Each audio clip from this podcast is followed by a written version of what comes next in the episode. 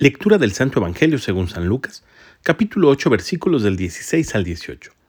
En aquel tiempo Jesús dijo a la multitud, Nadie enciende una vela y la tapa con alguna vasija o la esconde debajo de la mesa, sino que la pone en el candelero, para que los que entren puedan ver la luz. Porque no hay nada oculto que no llegue a descubrirse, ni nada secreto que no llegue a saberse o hacerse público. Fíjense pues si están entendiendo bien, porque al que tiene se le dará más, pero al que no tiene, se le quitará aún aquello que cree tener. Palabra del Señor.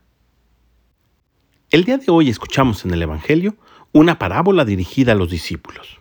Hoy es para todos conocido que Jesús les ha encargado la misión de ir por todo el mundo y predicar el Evangelio, es decir, dar a conocer el reino. Esa lámpara que ha sido encendida para alumbrar, ellos serán los encargados de ponerlo en lo más alto, para que todos nos podamos iluminar a través de ella.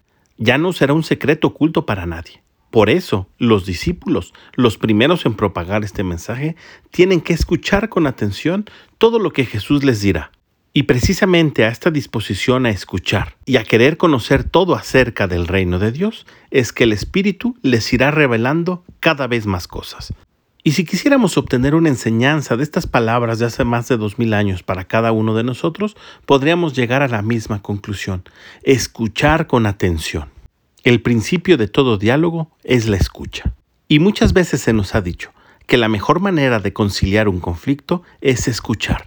Así que pidamos al Espíritu Santo que nos conceda el don y la gracia de saber escuchar a los demás, a los que nos rodean, pero sobre todas las cosas a nuestra familia, porque ahí está nuestra primera misión. Que tengas un gran día y que Dios te bendiga.